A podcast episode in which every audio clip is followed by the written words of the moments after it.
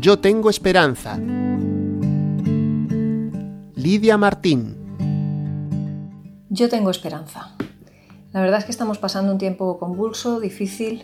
En un sentido, estamos en medio de una especie de histeria colectiva que no cesa, pues porque eh, todo se mueve a una velocidad demasiado rápida y nosotros mismos también lo hacemos, es a lo que estamos acostumbrados y yo creo que eso no ayuda. Y una de las razones por las que tengo esperanza es porque creo que en este tiempo eh, nos vamos a tener que obligar a parar. Ya está sucediendo. Estamos poco acostumbrados a detenernos a reflexionar, a analizar las cosas. La propia inercia nos lleva constantemente en direcciones que no siempre son las idóneas. Y en una época como esta, en la que el hombre y la mujer modernos constantemente están casi jactándose de su invulnerabilidad, de su sensación de control, que es solo eso, una sensación de estar en medio de una época súper médicamente avanzada, tecnológicamente avanzada. La realidad es que todo esto que está sucediendo nos va a tener que obligar a reconsiderar algunos de nuestros postulados.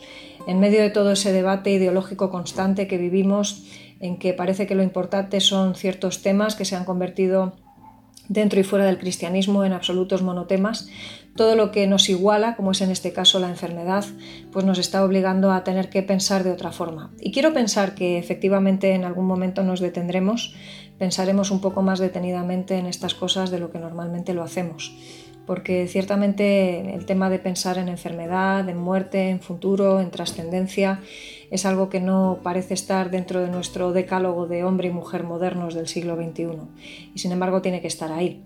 Tengo esperanza de que en algún momento empecemos a considerar el aspecto espiritual que tenemos las personas, no solamente eh, lo directamente implicado con lo material, con el cuerpo, con esa dinámica constante de endiosarnos en la que vivimos, con toda una búsqueda de una psicología que solamente esté centrada en nosotros mismos, sino que creo que más bien se trata de que en algún momento seamos capaces de incorporar la espiritualidad. Normalmente las dificultades eh, nos ayudan a crecer algunas personas, eh, bueno, les alejan completamente de la idea de Dios, a otras, sin embargo, les, les atraen.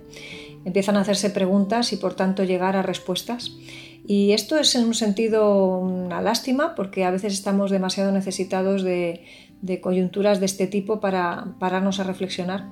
Pero por otra parte creo, confío, en que si somos gente sensata en alguna medida e inteligente, quizá cosas como estas nos puedan ayudar a volver a meter a Dios en nuestra ecuación de vida.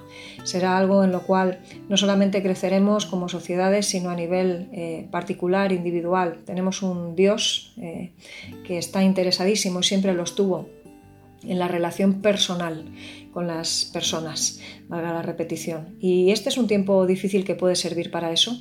Así que tengo esperanza eh, veo esperanza en las personas con las que trabajo de alguna manera cuando empiezan a considerar las cosas desde otra perspectiva, cuando son capaces de relativizar ciertos pesares del día a día y cuando incluso sin ser todavía capaces de ponerle el nombre de Dios a ciertas cosas que les suceden, eh, ves que están aproximando sus pasos en una dirección que les acerca de alguna manera a, a hacerse preguntas relevantes y también a encontrar las respuestas relevantes.